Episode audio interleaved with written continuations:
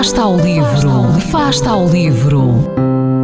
Ler mais, ler melhor, ler saúde, ler ciência, ler arte, ler todas as palavras do mundo. Fasta ao livro, uma rubrica da responsabilidade da Rede de Bibliotecas de Vizela.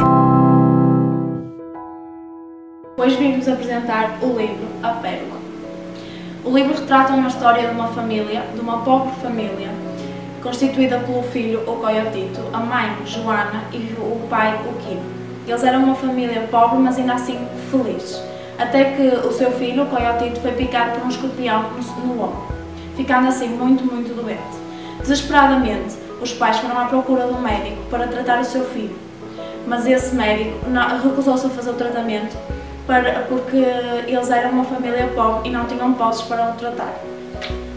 O pai, o Quino, desesperadamente pegou na sua canoa com esperança de salvar o filho, atirou-se ao mar à procura de um sustento da pérola. Encontrou uma pérola, uma grande pérola, que foi chamada a Pérola do Mundo. Entretanto, o médico sabe da notícia, dirige-se à casa da pobre família para tratar de coiotito. Como o Kino precisa de dinheiro para pagar ao médico, ele vai à cidade tentar vender a pérola. Mas como os compradores das pérolas estão muito consertados, eles oferecem um valor muito baixo pela pérola. Eh, e Kino eh, volta para, para a aldeia. E nessa noite a família é assaltada Kino mata e Kino mata o assaltante em legítima defesa. Com medo de serem presos, a família foge para a montanha e Kino descobre que estão a ser perseguidos por batedores.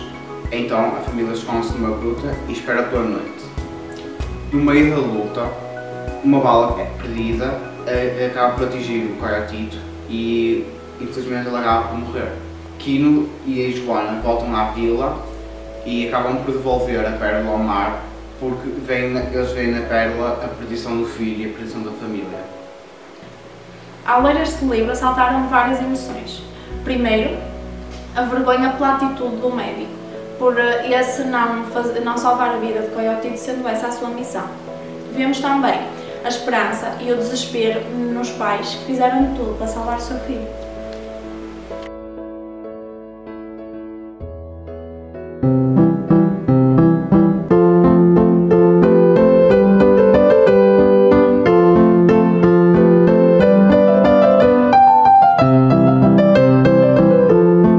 Fasta ao livro quem lê nunca está só.